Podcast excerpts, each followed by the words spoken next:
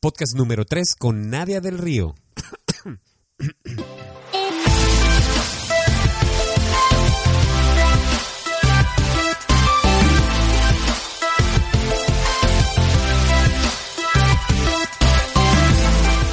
Bienvenidos a mi momento ajá. Este podcast de lujo, súper cierto, que a veces la vida no se trata de un ABC. No es una serie de hacer para tener. Que no se trata que seas bueno, no se trata que seas, que hagas las cosas bien, no se trata de eso, es mucho más allá. A veces creemos que estar en servicio es una misión, pero definitivamente la primera persona para la que es importante estar es para uno mismo. Mucho tiempo no, no estuve para mí, mucho tiempo estuve afuera de mí, viendo nada más otras cosas, viendo nada más para otros, pero es, mi cuerpo se cansó, para y mira y dale sentido a tu vida trabajando desde tu ser. Algo faltaba más, no es nada más este, trabajarle, trabajarle, darle duro, no, o sea, ¿qué más hay en el interior para poder plasmarlo en nuestra visión y en nuestros sueños?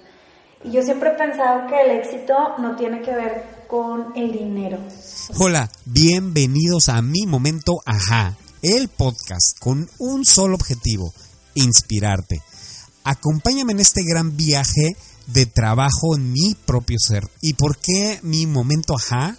Porque en cada historia, en cada momento, en cada plática, encuentro excelentes ideas para tener una vida plena y compartírtela a ti también. Soy Gabo Jiménez y te invito a que me cuentes tus momentos ajá. Contáctame en leongabriel76 gmail.com y coméntame tu momento ajá el momento ajá de la semana, tu momento ajá del mes o tu momento ajá del año.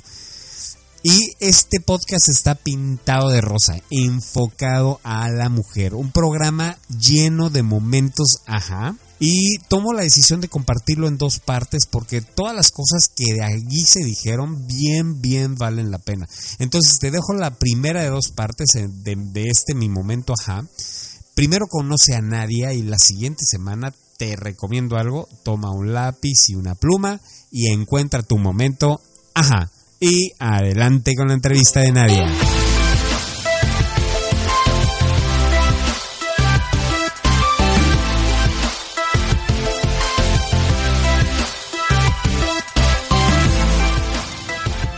Nadia del Río es coach ontológico y coach senior, ambas certificaciones hechas en Newfield, especializada en el coaching generativo y para la ejecución enfocado a ejecutivos y empresarios y emprendedores, ¿cierto?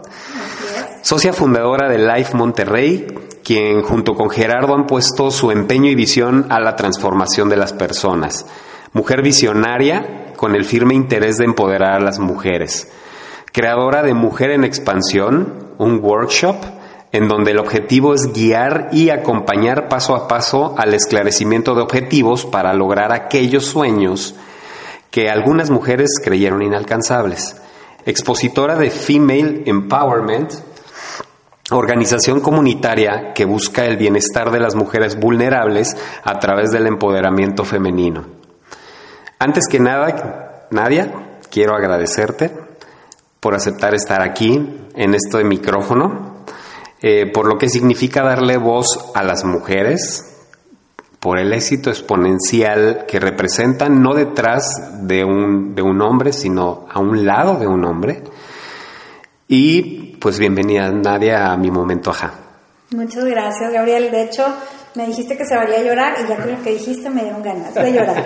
y todavía no comenzamos. Y me encanta que, que pusiste esta parte, o sea, como que hiciste tu, tu búsqueda o tu research eh, de esta parte de la, de la conferencia de, de, mujeres. Este, pues genial, aquí estoy muy contenta de estar aquí contigo platicando. Ya, ya teníamos ganas y ya teníamos pendiente. Sí, ya teníamos pendiente esto y la verdad es que lo agradezco y seguramente los que nos van a escuchar también lo van a agradecer muchísimo.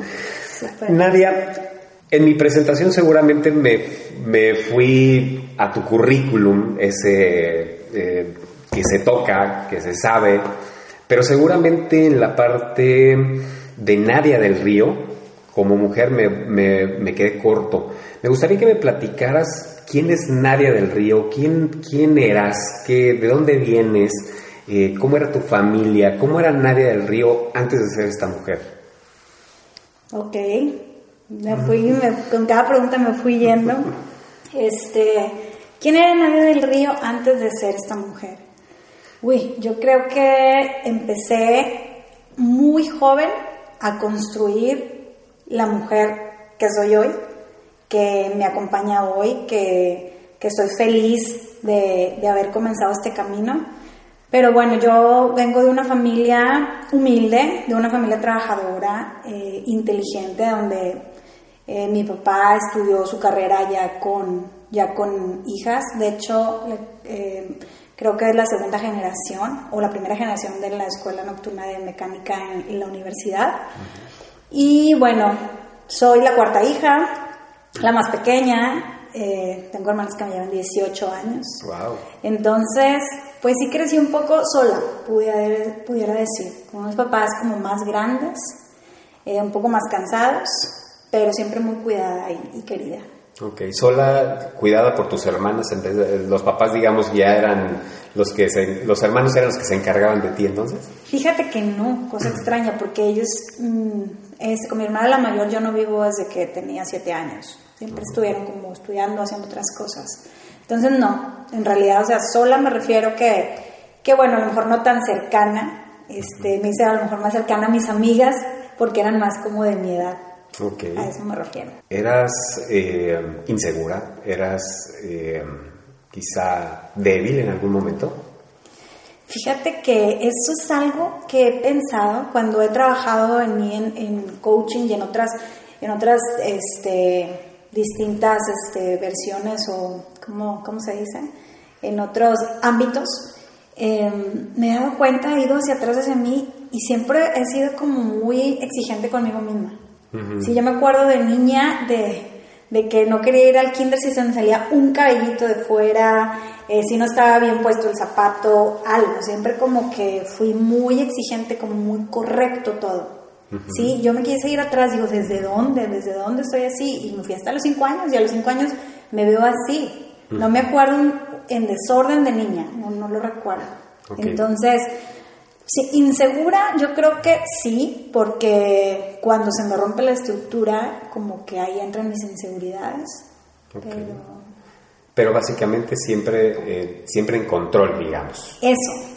siempre en control. De mí, ajá. Una, eres, eh, entiendo, eres una mujer deportista, eh, eres disciplinada. ¿Eso ayuda? Eso ayuda.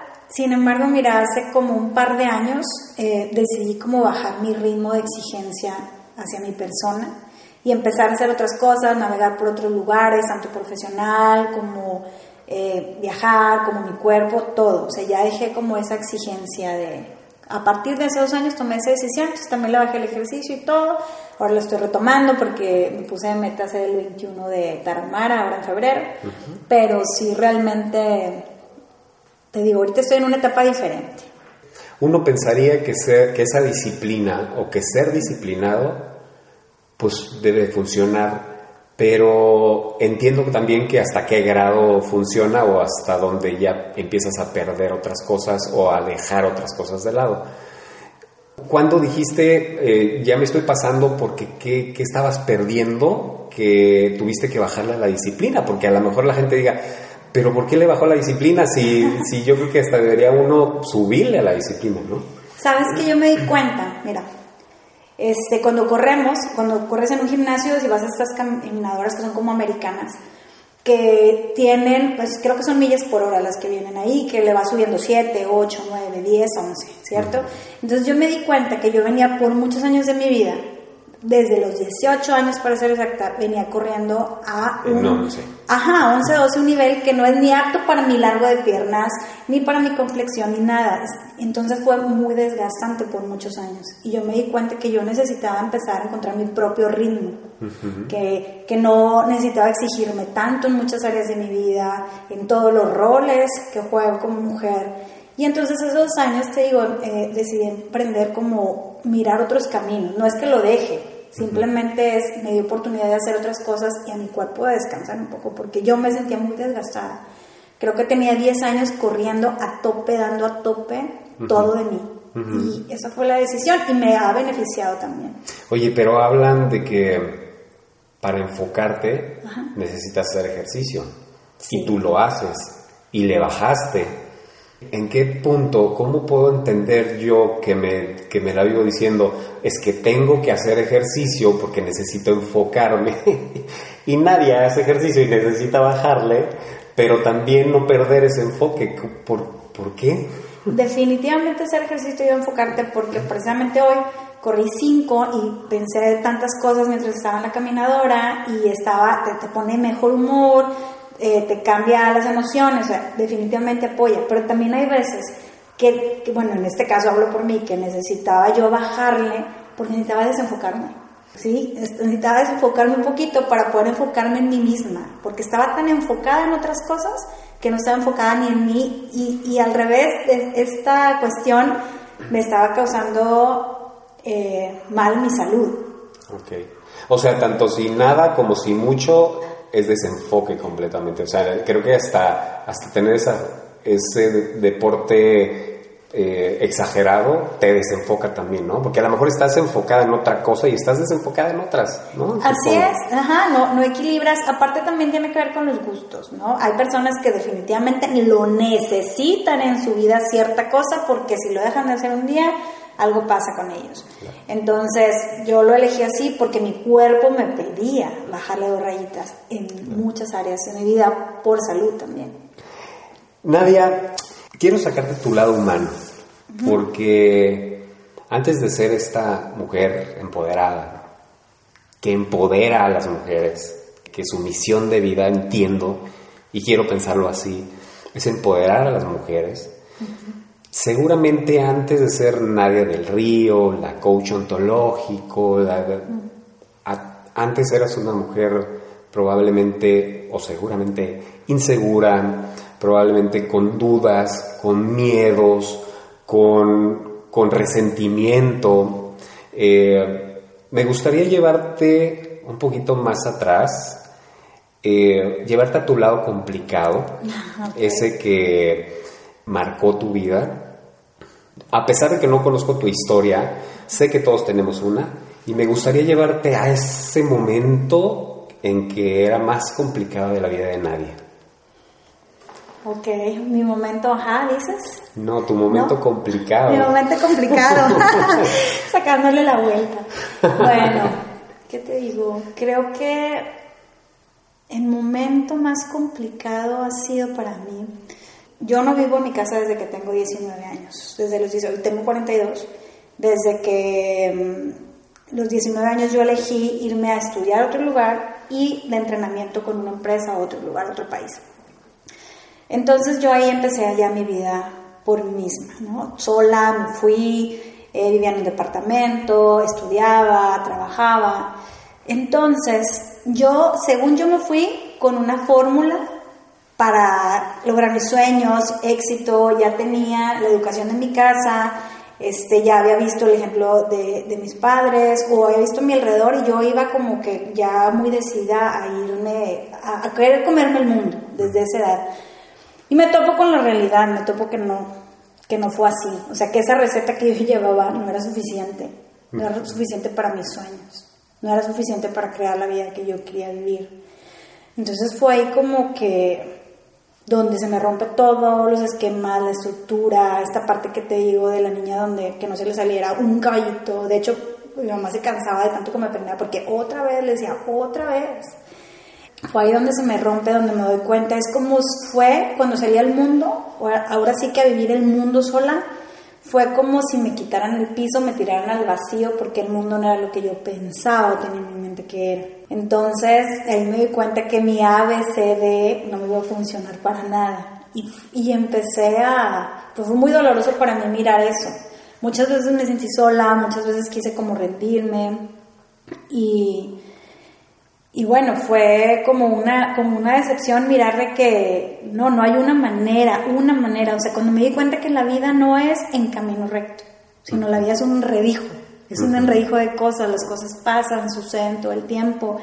Eh, no puedo tener las cosas con, con esa estructura de A, B, C y D. Cuando me di eso, eso fue un momento como, pues muy fuerte para mí y te digo que lo, lo viví como muy pronto. Entonces no es una historia, digo, estuve el año sola, estuve sin mis papás, estuve sin, sin ayuda de nadie, este, yo ya manteniéndome sola porque sí lo elegí. Y entonces es cuando dices, uff, no tengo el cuidado, ya no tengo la protección y ahora sí ya, ya, me, ya me salí, así ya tomé esta decisión. Claro, Y ahí fue donde me doy cuenta. Después eh, regreso a México, este, y vuelvo y sigo trabajando, conozco a Gerardo, bueno, no lo conozco, ya lo conocí hace años, más bien decidimos casarnos porque él y yo como que terminamos un tiempo y empezamos ya una vida juntos. Y también muy chicos, muy chicos llegan las responsabilidades, muy chicos llegan todo y ahí yo de nuevo me doy cuenta que no tengo la fórmula ni para ser mamá, ni para ser esposa, y eso no, lo que yo tenía no me era, no me era suficiente para la vida que yo quería. Claro. O sea, te, eh, estabas fuera de control y eso no era sencillo para ti, entiendo, ¿no? Exactamente, eso no, eso no fue nada sencillo. Y el, el empezar a, yo a mirar eso y empezar yo a crear mi propia fórmula, que no era como línea recta, sino como te digo que es todo enredado y empezar yo a crear mi fórmula para mi relación de pareja, la mamá que yo quería ser. Todo ese camino fue como confuso, difícil, este, para cuando yo, muy niña, veintitantos, ya teníamos dos hijos, ya teníamos dos niños. Entonces, quererte desarrollar como profesional, estar tan jóvenes y complementando la pareja y aparte con los hijos y todos estos roles que te digo, me, muy de pronto, o sea, fue como cayó un balde de agua fría y llegaron todos al mismo tiempo, ¿no? Ajá. Y ahora, ¿y, qué sucedió contigo? Es decir, de ser una persona, una joven en aquel entonces, con el control, llegó un momento que lo perdiste, supongo, que no tenías el control, porque no tenías la fórmula que tú suponías que era la mágica, ¿no? Que era hacer una ABC y esto va a pasar, quiero pensar. ¿Qué fue haber perdido ese control? Eh, digo, no, no sé si fue muy rápido recuperarlo, no sé si fue una enseñanza que dijiste, ok, ya lo perdí, lo vuelvo a tomar, o te tomó mucho tiempo para hacerlo, no sé si incluso por ahí pudo haber depresión en donde decías es que yo sabía que así era y no fue como yo esperaba. ¿Pasó? Sí, me tomó mucho tiempo aceptarlo, mucho tiempo aceptar que, que no se trata que seas bueno, no se trata que seas, que hagas las cosas bien, no se trata de eso, es mucho más allá, va mucho más allá de la intención que tú tengas, claro que es importante, pero va mucho más allá, es el aprender a conocerte a ti mismo, o sea, el conocerte a ti mismo porque sí fue, digo, fue doloroso que cayeran todas esas responsabilidades así como, como de tajo, claro que me causó inseguridades, claro que me causó dolor, Em, confusión en, ese tiempo. Y, este, y para mí fue como, como te digo, como ir hacia adentro. Yo me preguntaba, o sea, pero entonces, ¿cómo le hago? ¿Y ahora por dónde? ¿Y ahora qué hago? Y siempre, siempre intentando rediseñarme y buscar el cómo sacar mi proyecto de vida adelante. Ya no te podías rajar, ya estabas ahí. siempre ha sido así. Sí.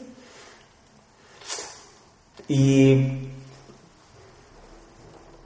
¿Cuántos años tenías en ese entonces, Nadia? En ese entonces, cuando pasó como ese, ese quiebre, tenía como algunos 24 años. ¿Cómo llevas a una niña de 24 años, en donde todavía no hay madurez de alguna manera? ¿Cómo la llevas adelante? ¿Cómo se hace? ¿Cómo se hace? Yo creo que lo que, que mi visión nunca se movió el lugar, que mi visión era tener una familia, ¿sí? que era tener una familia unida, crecer juntos profesionalmente, crecer a la par con nuestros hijos. Entonces, creo que la, la manera de salir adelante fue conociéndome mucho, teniendo mucha paciencia, mucha tolerancia, enfocándome mucho en los demás, enfocándome en que todo mi alrededor, todo estuviera bien, ¿sí?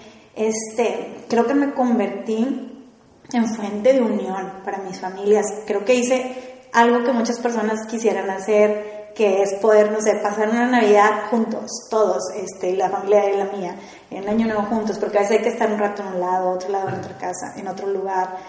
Oye, quiero lo mejor educación para mis hijos, ¿qué, qué tengo que ser y quién requerimos ser para que eso suceda? O sea, me, me enseñé a estar siempre en la pregunta de qué sigue para poder alcanzar nuestros sueños juntos. Y nunca me, me moví de ese lugar, o sea, como muy, muy firme y pasaban cosas en el trayecto y, y, dolían y altas y bajas. Sin embargo, como que esa, esa fue mi fuerza.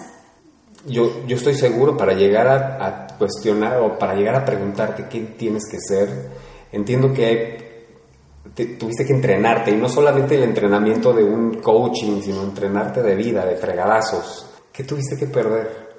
¿Qué tuve que perder? pudiese ser mi, mi parte de, de niña o, o, la, o, dejar de ser esa niña y me volví muy seria.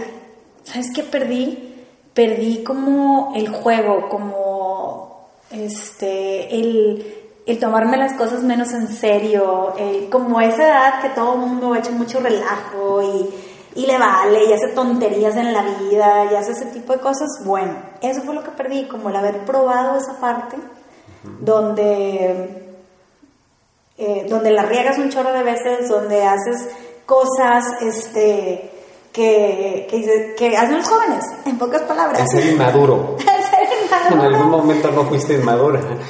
Yo creo que ya, o sea, que no, ya no, a partir de eso ya no me lo permití. A lo mejor sí hice, no digo que no hice muchas cosas inmaduras, pero me volví eh, una mamá y una, como una señora muy rápido, ¿no? O sea, muy esto es así, esto es acá, y, y muy clara la visión, y, y creo que eso es parte de mi personalidad hoy. Este, mis amigas me dicen mom, o sea, la mamá del grupo. a veces hasta mi marido me dice, ¿qué pasó mamá? ¿Dónde vamos? Lo mismo. Es como que yo agarré, adopté ese papel en mi vida. ¿Y te gusta? Fíjate que lo elijo hoy. Lo hace unos años este, me sentí muy cansada de, de, ese rol y hoy lo elijo porque yo me doy cuenta que yo vengo con ese propósito en la vida. Mi propósito en la vida es cuidar a otros, estar para otros y sostener a otros.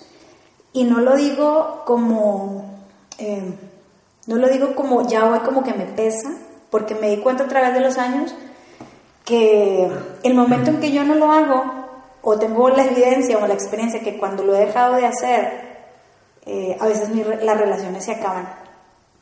Se acaban. Yo no sé por qué, no sé por qué generó esto, qué sucede, que que la otra persona a lo mejor no la puede sostener.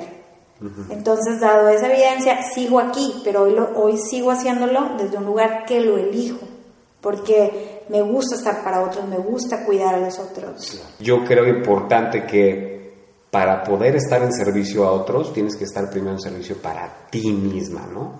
Porque lo veo, porque, porque eres una mujer que viaja, que, que te consientes, y eso es base para poder estar en servicio para otros, ¿no? Y cuánta gente, sobre todo específicamente las mujeres, y algunos que nos encanta también, eh, estamos para otros o suponemos que queremos estar para otros, pero no estamos para nosotros mismos. Entonces, creo que esa parte es bien importante, eh, sobre todo en el tenor de, si, de ser fuente. Si tú quieres ser fuente para otros, tienes que ser primero fuente tú mismo.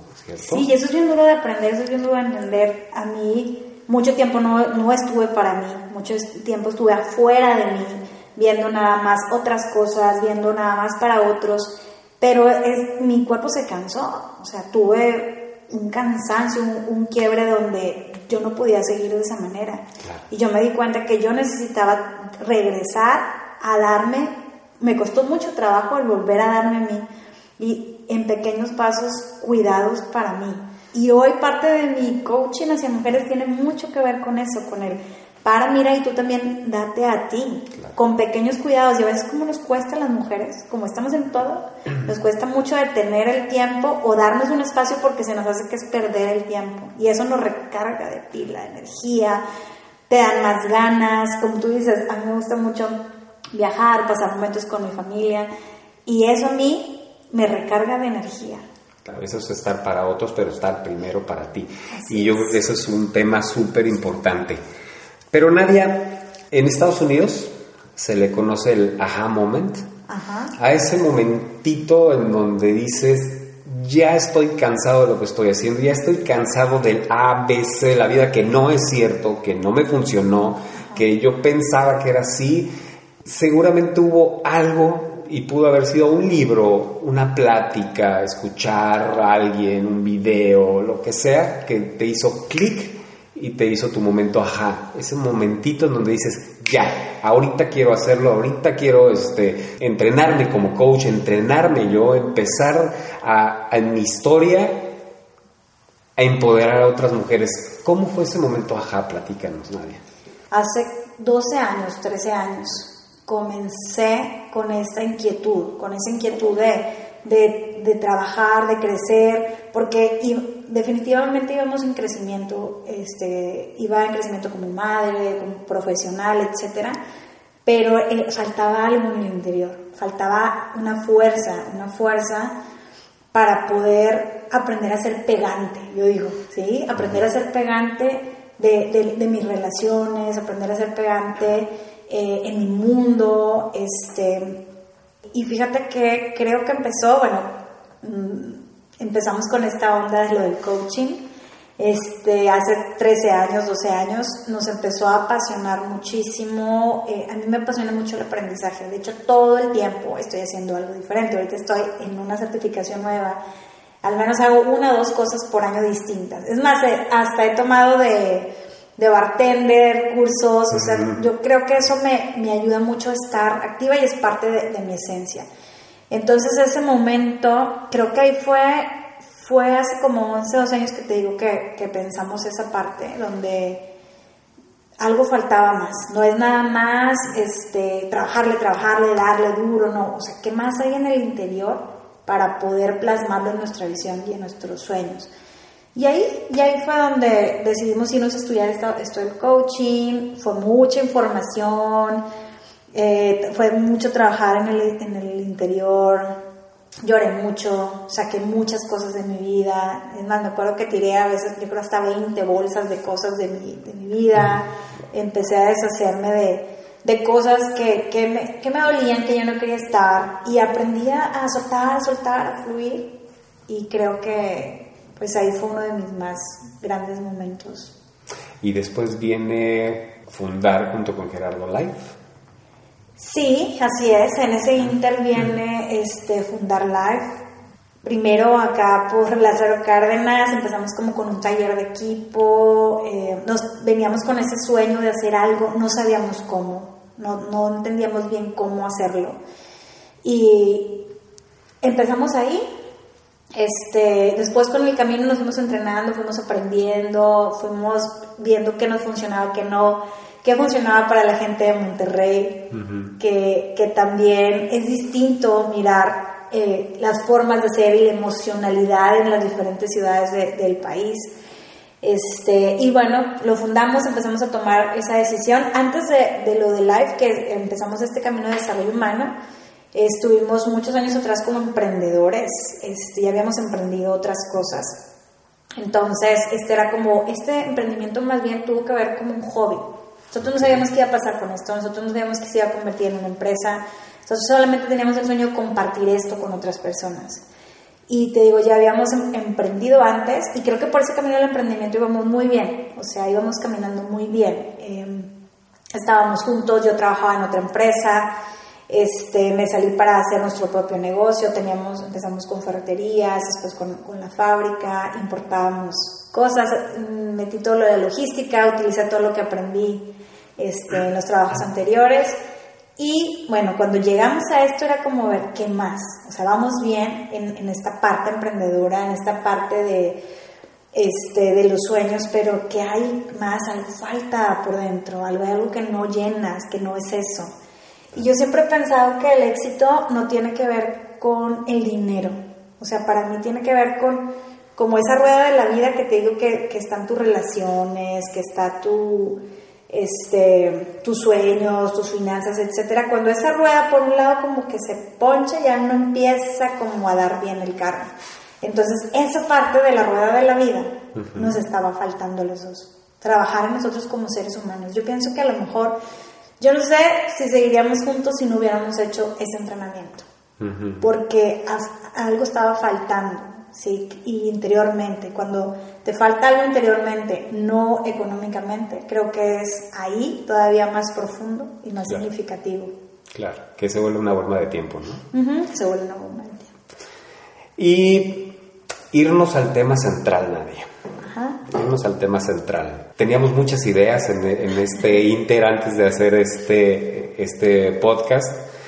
Y había varias, y, siguen saliendo varias ideas, y me gustaría que no, no fuera el último podcast que hiciéramos, que ojalá y fueran muchos más, porque hay muchos temas que vale la pena regalar. Pero platicábamos de esos roles que juegan ustedes las mujeres, Ajá jugamos las mujeres. No, no veo por qué tienen que ser ellas y yo, o sea, las mujeres somos todos, los hombres somos todos, este, porque todos parecemos de lo mismo y todos necesitamos lo mismo.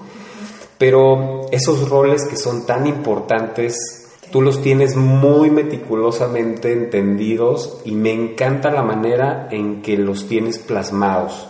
Y me gustaría mucho que pudieras ayudarme a descifrar esos roles que a veces no vemos y que a veces no conocemos y no sabemos cómo jugar ese rol para poder hacer exitosa o simplemente feliz tu vida. Mira que las mujeres sí y los hombres también tienen, tienen roles diferentes en la vida. Tenemos este, pues el rol de mujer, ahora sí que hablando específicamente de nosotras, el rol de mujer, el rol de madre, el rol de pareja, el rol de hija, el rol de profesional. Y así una lista de cosas este, que, que se suman a, a, los roles que tenemos y que jugamos en la vida diariamente.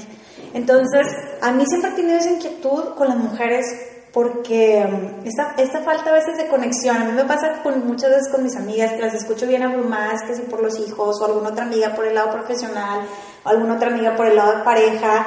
Entonces yo pienso esta conexión entre mujeres, que de ahí surgió lo de, algunos talleres que hago, lo de mujeres en expansión, etcétera, fue por esta necesidad que yo sentía de conectar, porque a lo mejor yo como mujer en una área en ese momento, pues mi vida está como que rodando un poquito mejor y escucho a otra y me veo y me tranquilizo y le bajo dos rayitas a, a, eso que estoy abrumada, cómo me estoy sintiendo, me siento escuchada, me siento acompañada, siento que a otras mujeres también nos pasa las cosas, que nos pasa algo similar.